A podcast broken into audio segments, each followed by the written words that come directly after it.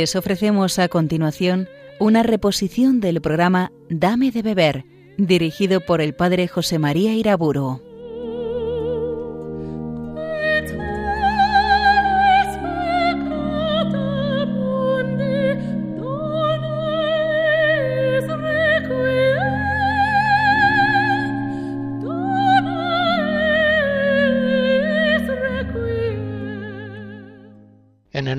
Padre, del Hijo y del Espíritu Santo. Cristo bendito, muriendo, destruyó nuestra muerte, y resucitando, restauró la vida. Voy a hablar en primer lugar de la resurrección de los muertos, un tema acerca del cual los filósofos y los sabios de este mundo no tienen nada que decir, porque nada saben, callan ante el enigma de la muerte. Ya me dirán ustedes cuál es la sabiduría de unos hombres que no saben si después de la muerte hay una vida eterna y que tampoco saben si el hombre es libre, es decir, capaz de unos actos responsables que van a tener una repercusión eterna de premio o de castigo. Es Jesucristo el que nos revela que somos libres, dueños de nuestros actos, aunque esa libertad esté enferma, esté debilitada como consecuencia del pecado original. Y es Cristo quien revela a los hombres que después de la muerte hay una vida eterna, habrá una resurrección universal. Insisto en que hasta Jesús, hasta llegar a la plenitud de los tiempos con Él, la muerte era una puerta oscura, un abismo desconocido y temible. En el Antiguo Testamento se había anunciado ya, de alguna manera, el misterio de la resurrección. Pero de forma poco clara, ya que en los mismos tiempos de Jesús entre los judíos no había una creencia firme y general acerca de la resurrección de los hombres, es decir, de los cuerpos, en alma y cuerpo. Unos, como los fariseos, creían en la resurrección, pero otros, como los saduceos, no creían en ella. Así se nos dice en Mateo 22 y en Hechos 23. Por supuesto, para los griegos la resurrección era una idea absurda, cuando en Hechos 17 se nos narra el discurso que tuvo el apóstol Pablo en el aerópago de Atenas, nos dice San Lucas que al llegar al tema de la resurrección se echaron a reír y le dijeron, Pablo, ya te escucharemos en otra ocasión, y de este modo lo despidieron. Algunas escuelas filosóficas llegaban a conocer la inmortalidad del alma, pero ninguna había alcanzado a pensar siquiera en la posibilidad de que los cuerpos, estos cuerpos que los vemos corruptos en el sepulcro, pudieran volver a la vida pudieran ser animados de nuevo por su propia alma. La dificultad de la fe en la resurrección se dio incluso también entre los cristianos griegos. Así, por ejemplo, en 1 Corintios 15 vemos cómo el apóstol Pablo tiene que persuadir a los cristianos de que si nosotros no resucitamos, tampoco Cristo resucitó y en ese caso vana es nuestra fe.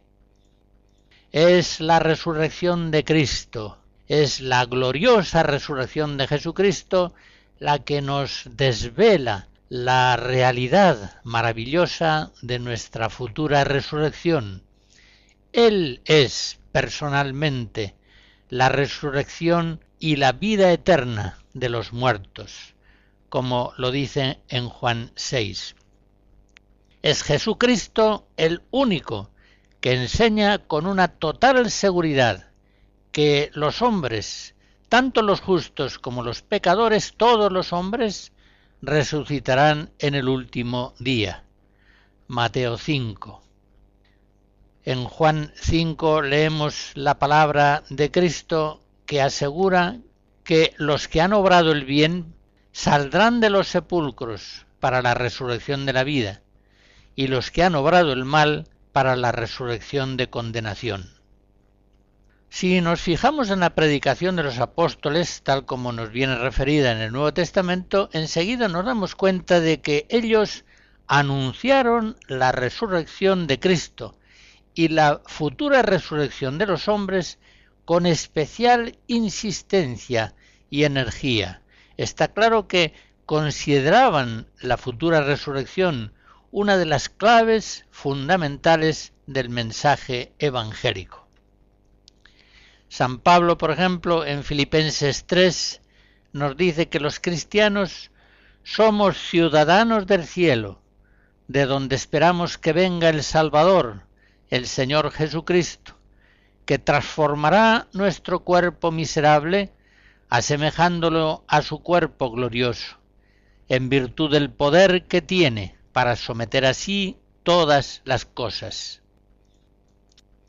La Iglesia ya desde el principio ha afirmado siempre, como lo hace en el símbolo cuicunque del siglo IV V, que cuando venga el Señor todos los hombres resucitarán con sus cuerpos. Fíjense en esa expresión con sus cuerpos. Adviértase ese realismo enfático de las antiguas declaraciones de la fe de la Iglesia. En la fe de Damaso, hacia el año 500, se dice, creemos que hemos de ser resucitados por Él en el último día en esta carne en que ahora vivimos. Y en el concilio lateranense IV del año 1215, la Iglesia confiesa que los hombres han de resucitar con el propio cuerpo que ahora tienen. Y esta fe de la Iglesia en nada se ve contrariada por el hecho de que las mismas partículas materiales que forman el cuerpo puedan con el tiempo pertenecer a cuerpos o a organismos diversos. Pues ya sabemos también que el cuerpo terreno guarda su identidad, permanece siempre el mismo, a pesar del continuo recambio metabólico. En fin, ya sabemos que el credo de los apóstoles que profesamos al menos todos los domingos en la Eucaristía termina en esa proclamación de nuestra fe en la resurrección de los muertos al fin de los tiempos. Creo en la resurrección de la carne y creo en la vida eterna. Creemos firmemente que Cristo ha resucitado verdaderamente de entre los muertos y que vive para siempre a la derecha del Padre. Y creemos que la resurrección de Cristo es la clave de nuestra futura resurrección. Como dice San Pablo en Romanos 8, si el espíritu de aquel que resucitó a Jesús de entre los muertos habita en vosotros, aquel que resucitó a Jesús de entre los muertos dará también la vida a vuestros cuerpos mortales por su Espíritu que habita en nosotros.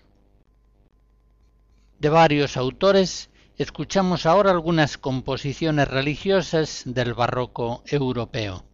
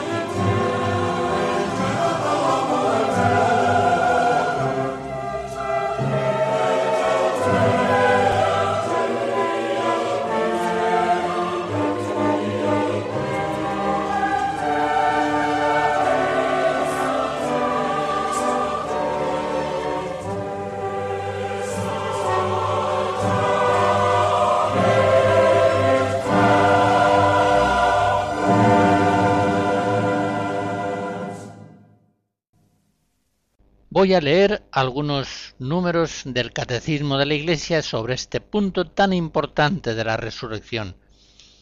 En el número 996 nos dice la Iglesia en el Catecismo que desde el principio la fe cristiana en la resurrección ha encontrado incomprensiones y oposiciones. En ningún punto, decía San Agustín, la fe cristiana encuentra más grande contradicción que en la resurrección de la carne. Efectivamente, se acepta muy comúnmente, sigue diciendo el catecismo, que después de la muerte la vida de la persona humana continúa de una forma espiritual. Pero ¿cómo creer que este cuerpo, tan manifiestamente mortal, pueda resucitar a la vida eterna? Termina la cita del catecismo. Y sin embargo, esa es precisamente la fe cristiana en la resurrección de los muertos, uno de los núcleos principales de la predicación evangélica. Sigue diciendo el catecismo en el número siguiente, en la muerte, separación del alma y cuerpo, el cuerpo del hombre cae en la corrupción, mientras que su alma va al encuentro con Dios, en espera de reunirse con su cuerpo glorificado. Dios en su omnipotencia dará definitivamente a nuestros cuerpos la vida incorruptible, uniéndolos a nuestras almas, por la virtud de la resurrección de Jesús. Enseña, pues, el catecismo la existencia de almas separadas del cuerpo, a la espera de la resurrección definitiva, cuando esas almas se unan con sus propios cuerpos, los que recibieron de Dios, y surja el hombre resucitado. ¿Y cuándo sucederá esto? se pregunta el catecismo en el número 1001 y responde, sin duda sucederá en el último día, Juan 6, al fin del mundo. En efecto, la resurrección de los muertos está íntimamente asociada a la parusía de Cristo. Así lo asegura el apóstol Pablo en Primera Tesalonicenses 4. El Señor mismo, a la orden dada por la voz de un arcángel y por la trompeta de Dios, bajará del cielo, y los que murieron en Cristo resucitarán en primer lugar. Estas enseñanzas del Catecismo de la Iglesia nos muestran que existe eso que en teología se llama una escatología intermedia, referida sola al alma. Y existe, finalmente, una escatología plena que se refiere al alma y al cuerpo juntamente. La primera se inicia con la muerte, donde el alma pervive, pero separada del cuerpo, que se ha corrompido. La segunda se producirá en el último día, cuando venga Cristo. Entonces será la resurrección de los muertos. Entonces los cuerpos se verán vivificados por sus propias almas. Entonces las almas vivificarán los mismos cuerpos que tuvieron. Ya sabemos que la teología moderna protestante tiende a suprimir la escatología intermedia. No admite la idea de un alma separada de su cuerpo, y eso le obliga a situar la resurrección inmediatamente enseguida de la muerte. Y este grave error protestante se ha difundido no poco en ambientes católicos. ¿Cuántas veces Habrán oído ustedes en funerales al que lo preside decir nuestro hermano difunto goza ya de Dios en el cielo, ya ha resucitado. Esa afirmación es evidentemente falsa, es inconciliable con la fe de la Iglesia, que remite la resurrección de los cuerpos al último día, a la segunda venida del Cristo glorioso. La Congregación para la Doctrina de la Fe, en el año 1979, consideró necesario recordar a los fieles que la Iglesia cree en la resurrección de los muertos, en una resurrección considerada como distinta y aplazada con respecto a la condición de los hombres inmediatamente después de la muerte.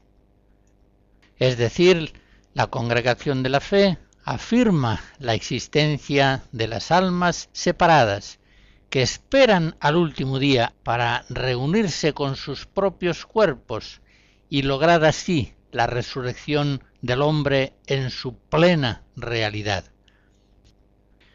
La resurrección de los hombres en Cristo, la gloria de los justos resucitados, será algo que queda más allá de lo que la mente humana puede imaginar, concebir y expresar.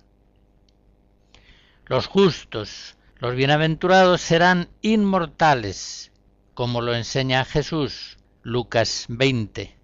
Los que fueren hallados dignos de tener parte en aquel siglo y en la resurrección de entre los muertos, ya no pueden morir, pues son semejantes a los ángeles e hijos de Dios, siendo hijos de la resurrección.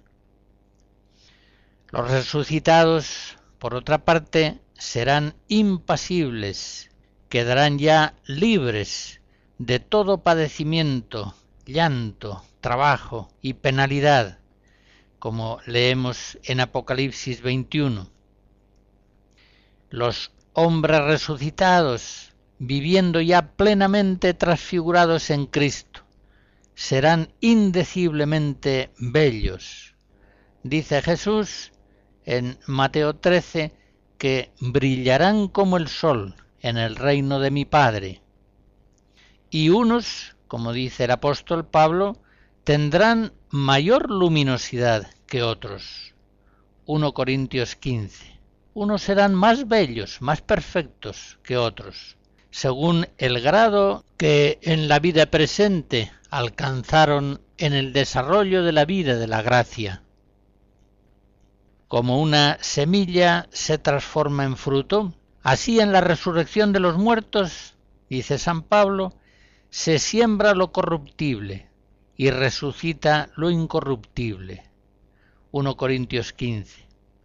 Y en ese mismo capítulo añade el apóstol que así como en la tierra llevamos la imagen del hombre terreno, que es Adán, llevaremos también la imagen del hombre celestial, que es Cristo.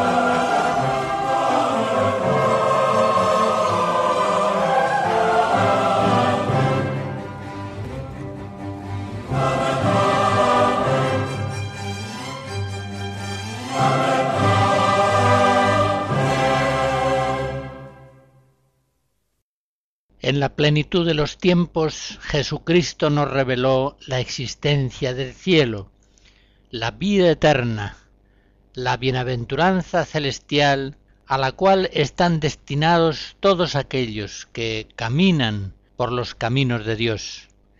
El Catecismo de la Iglesia, en el número 1023, nos enseña que los que mueren en la gracia y la amistad de Dios y están perfectamente purificados, viven para siempre con Cristo.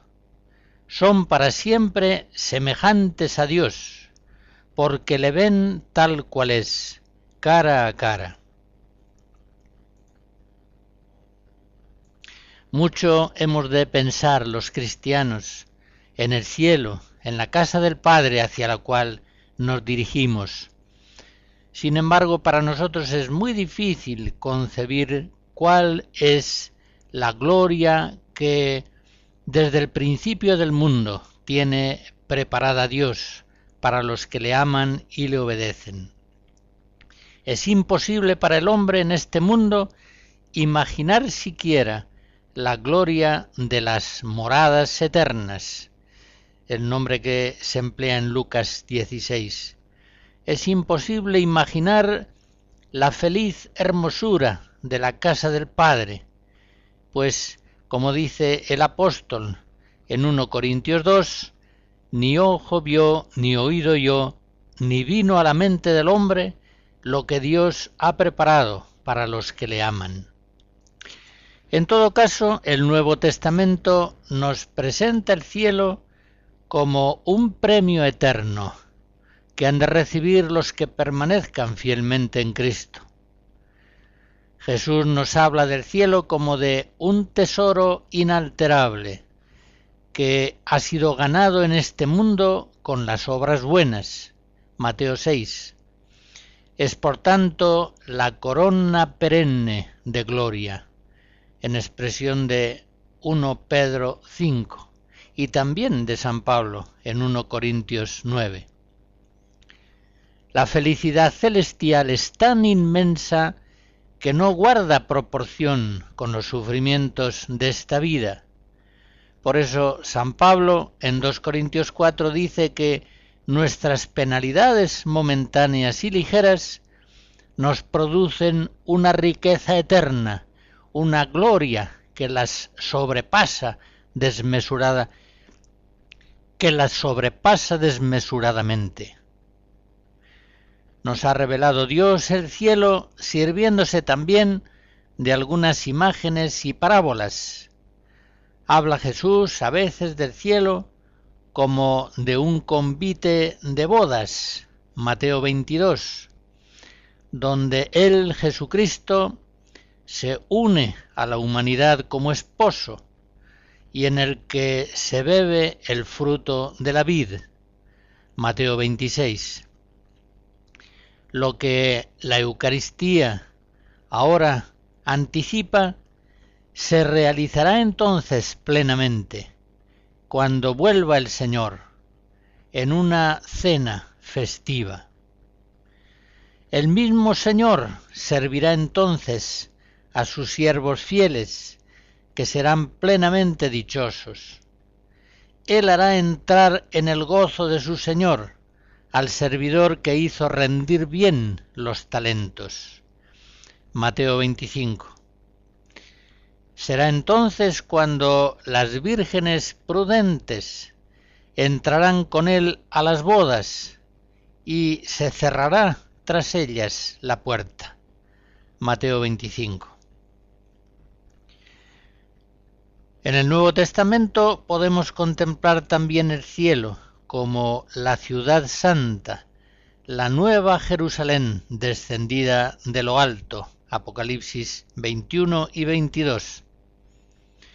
El apóstol San Juan describe así el cielo como una esposa bellísima adornada para su esposo. El cielo es una ciudad sagrada, un ámbito glorioso lleno de la presencia divina, donde ya no hay lugar para el llanto, el trabajo, el dolor y la muerte. El cielo es esa ciudad sagrada, eterna, definitiva, rodeada por una muralla que lleva los nombres de los doce apóstoles. No hay en esa ciudad santa iglesias, pues toda ella es un templo no hay en ella tampoco lámparas, pues el Cordero, Jesucristo, es su luz, y la gloria de Dios lo ilumina todo. Además de estas imágenes, hallamos también en el Nuevo Testamento conceptos aún más profundos y expresivos para manifestar el inefable misterio del mundo celestial. Y así, en muchas ocasiones Jesucristo habla del cielo como de la vida eterna. Parece que esta fue la expresión preferida por Jesús y por los apóstoles para hablar del cielo. En los evangelios sinópticos el justo está destinado a entrar en la vida, a recibir la vida eterna en el siglo futuro, así por ejemplo en Marcos 9. Por tanto, la vida eterna es el reino preparado para vosotros desde la creación del mundo. Mateo 25. Y en los escritos de San Juan se profundiza notablemente en esta doctrina. En San Juan la vida eterna es el mismo Cristo. Juan 11. Y a esa vida eterna tienen acceso todos los que viven en Cristo. Yo he venido para que tengan vida y la tengan sobreabundante. Juan 10. Es una vida eterna que se alcanza por la fe en Jesucristo. Y así él mismo lo dice, el que cree en el Hijo tiene la vida eterna. Juan 3. Es cierto que sólo se poseerá en plenitud esa vida eterna cuando la fe se haga visión del Cristo glorioso. Lo dice hermosamente el apóstol Juan en 1 Corín en 1 Juan 3 cuando dice seremos semejantes a él porque le veremos tal cual es. La fe nos da una cierta semejanza con Cristo, profunda semejanza en la vida de la gracia. Pero la visión nos dará una perfecta transfiguración en Él. Seremos semejantes a Cristo, porque le veremos tal cual es.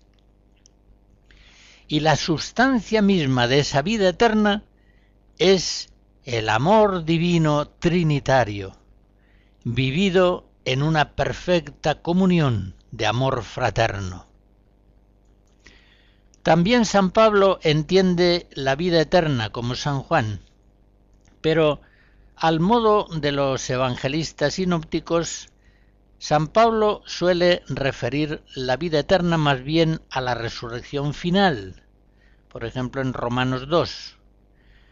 Sin embargo, él también conoce los frutos presentes de la vida en Cristo. Y así dice Vuestra vida está escondida con Cristo en Dios. Cuando se manifieste, cuando se manifieste Cristo, vuestra vida, entonces también vosotros os manifestaréis gloriosos con Él. Colosenses 3. Mientras tanto, como dice en la carta a Tito 3, somos herederos en esperanza de la vida eterna. Efectivamente, el cielo es vida plena, vida bienaventurada, en la que ingresaremos definitivamente cuando la fe se haga visión inmediata de Dios.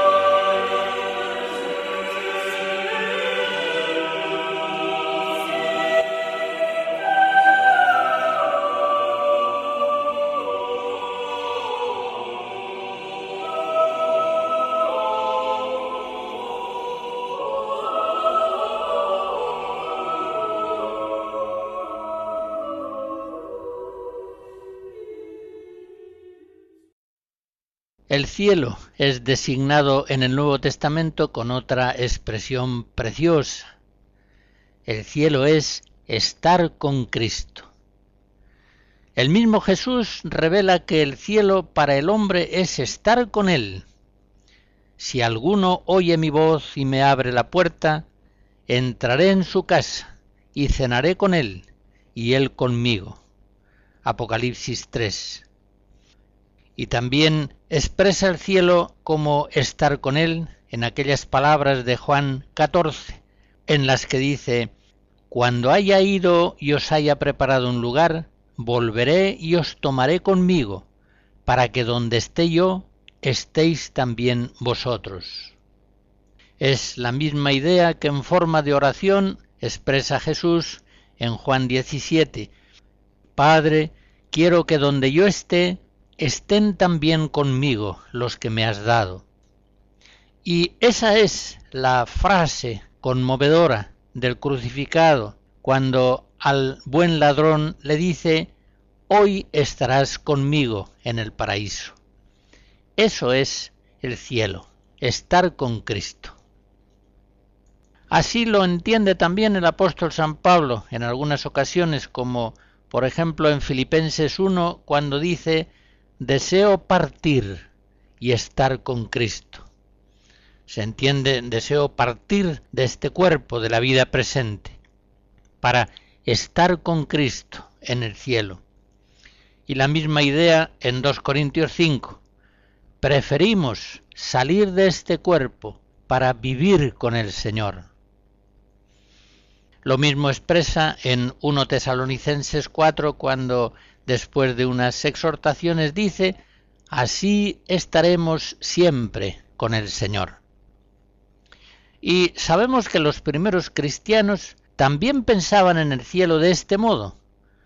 Se ve claramente, por ejemplo, en el martirio de San Esteban, Hechos 7. Mientras los judíos le apedreaban, Esteban dice, Estoy viendo los cielos abiertos y al Hijo del Hombre en pie a la diestra de Dios. Y en el momento de morir dice Esteban, Señor Jesús, recibe mi espíritu. Entra Esteban en el cielo, entrando ya plenamente en la unión con Cristo glorioso. Esta función beatificante de la humanidad sagrada de Jesucristo aparece también claramente significada en el libro del Apocalipsis.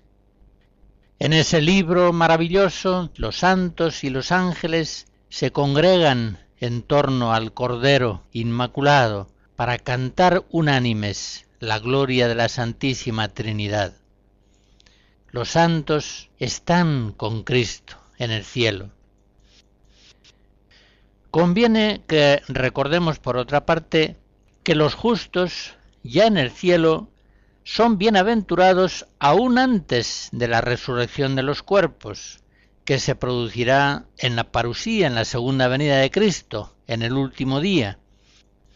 Y así lo enseñó el Papa Benedicto XII en el año 1336, en una bula en la que dice, una vez hubiere sido o será iniciada en ellos, en los bienaventurados, esta visión intuitiva y cara a cara de Dios y el goce consecuente, la misma visión y goce es continua, sin intermisión alguna de dicha visión y goce, y se continuará hasta el juicio final, es decir, cuando resuciten los cuerpos, y desde entonces hasta toda la eternidad.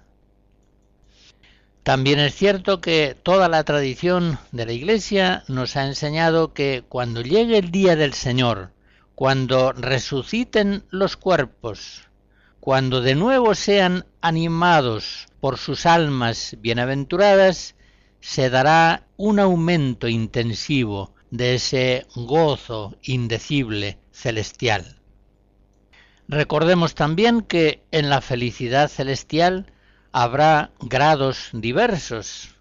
Así lo enseña el mismo Cristo.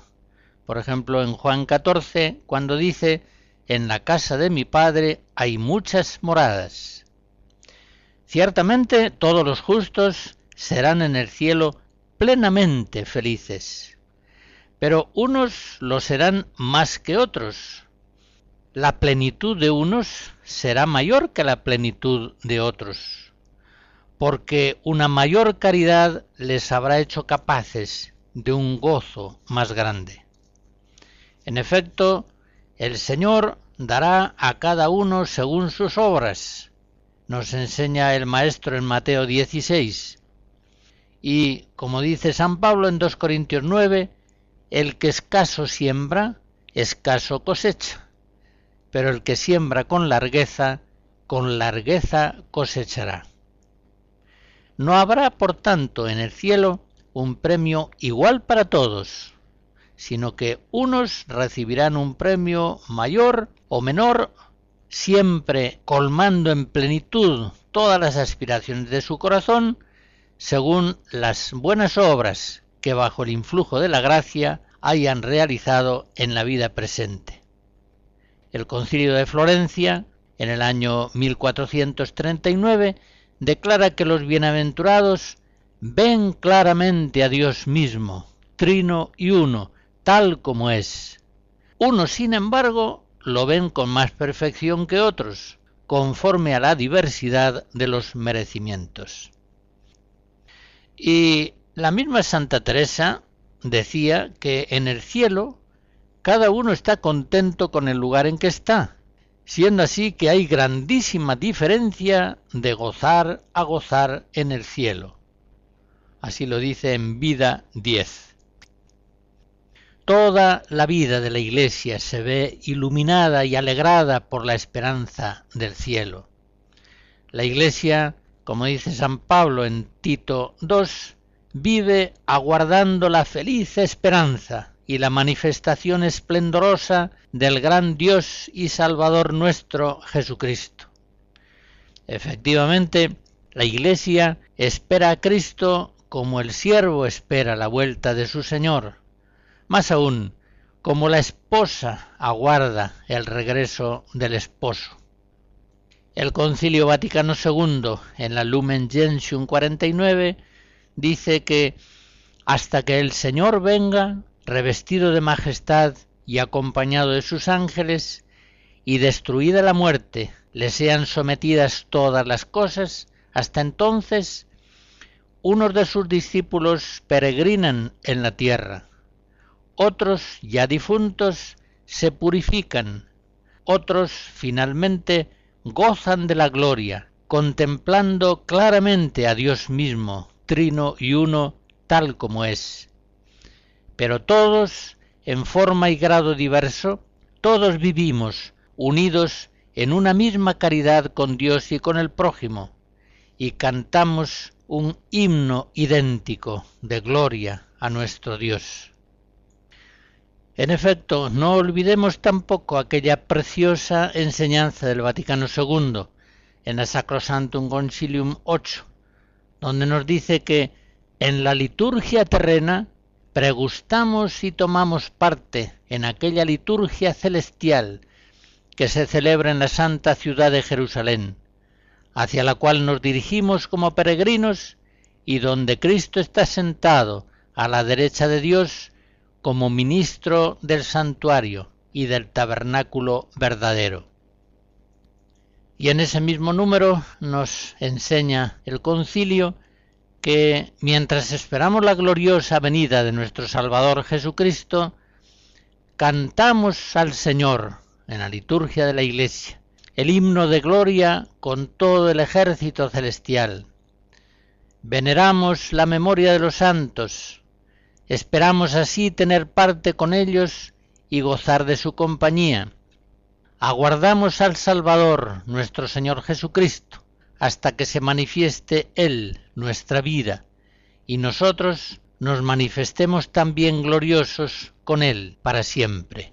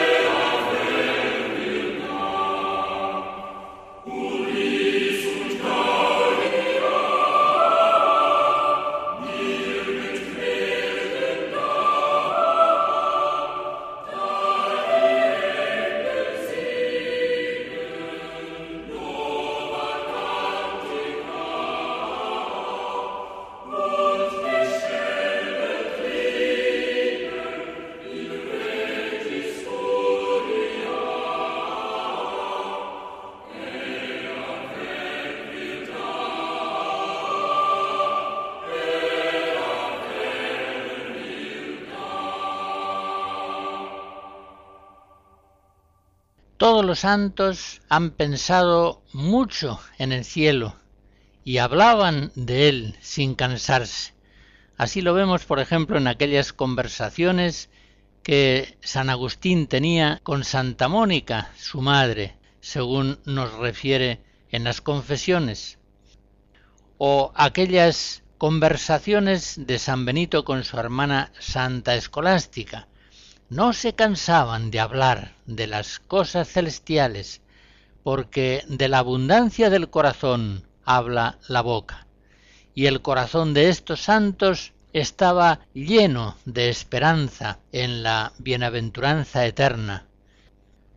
Estos santos cumplían bien el consejo de San Pablo.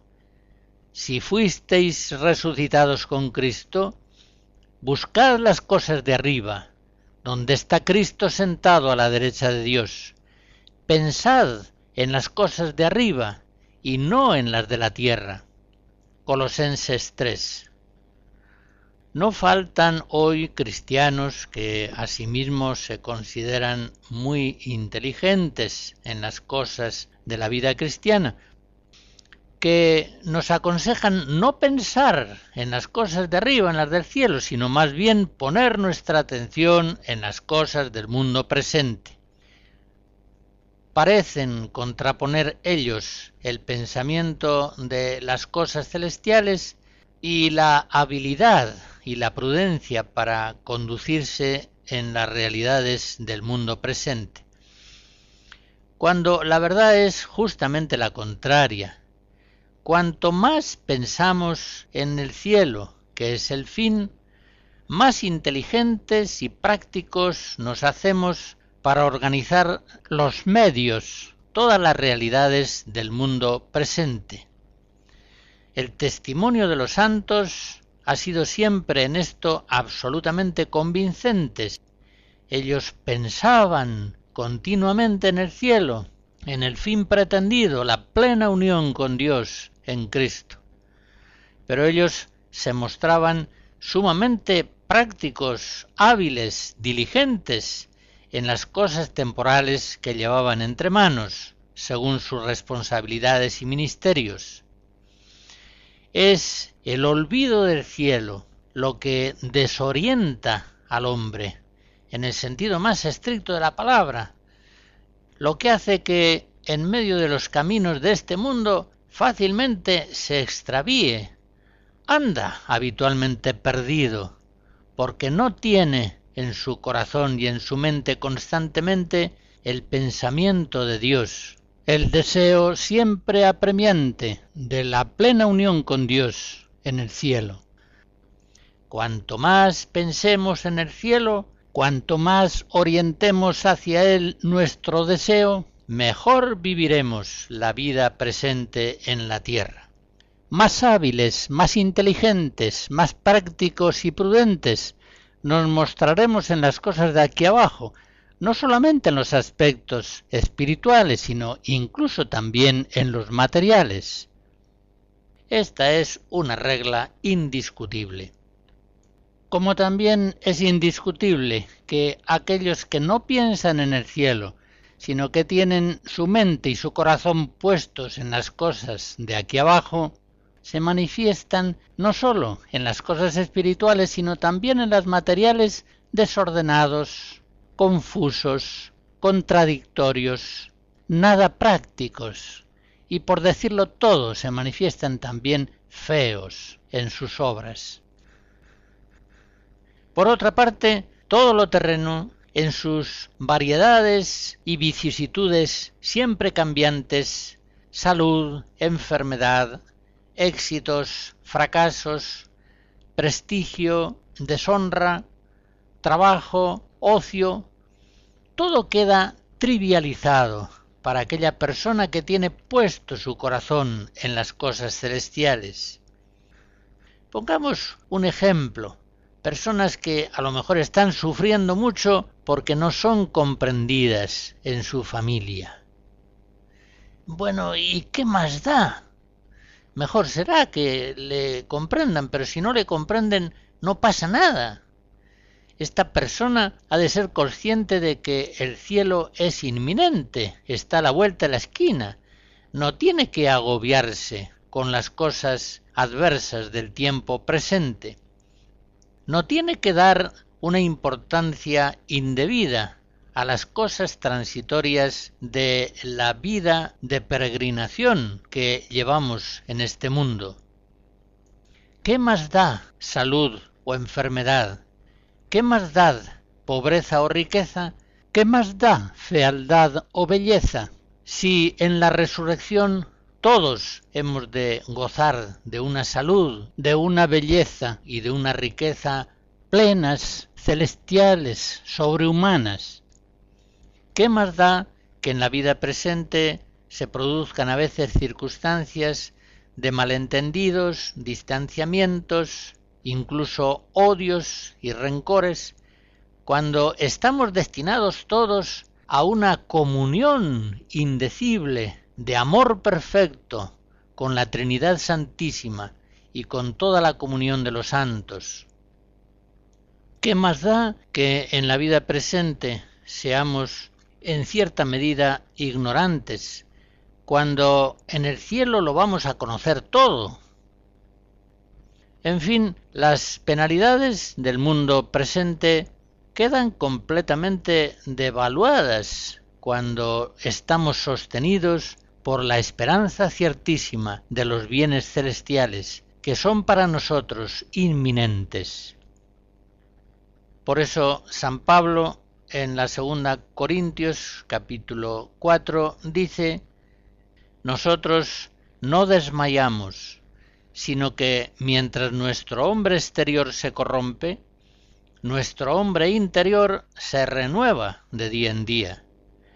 Pues sabemos que por la momentánea y ligera tribulación se nos prepara un peso eterno de gloria incalculable.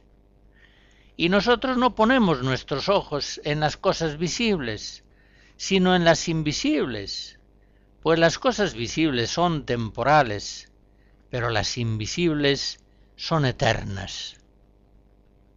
Y sigue diciendo en el capítulo quinto de esa misma carta segunda a los Corintios, sabemos que si la tienda de nuestra mansión terrena se deshace, tenemos de Dios una sólida casa no hecha por mano de hombres, que es eterna en los cielos.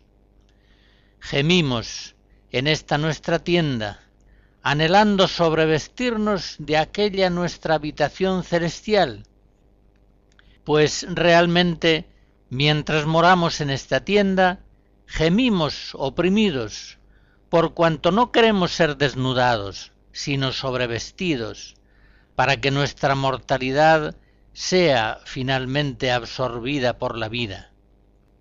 Y es Dios quien así nos ha hecho dándonos las arras de su espíritu. Así estamos siempre confiados, persuadidos de que mientras moramos en este cuerpo, estamos ausentes del Señor, porque caminamos en fe y no en visión. Y por eso confiamos y quisiéramos más partir del cuerpo y estar presentes al Señor. Y así, presentes o ausentes, nos esforzamos por ser gratos al Señor puesto que todos hemos de comparecer ante el tribunal de Cristo, para que reciba cada uno según lo que hubiera hecho por el cuerpo, bueno o malo. En fin, mientras vivamos en este mundo, caminemos siempre con el corazón levantado hacia las cosas del cielo. Como decimos en el prefacio de la misa, sursum corda, levantemos los corazones, los tenemos levantados ante el Señor. La bendición de Dios Todopoderoso, Padre, Hijo y Espíritu Santo, descienda sobre ustedes y les guarde siempre. Amén.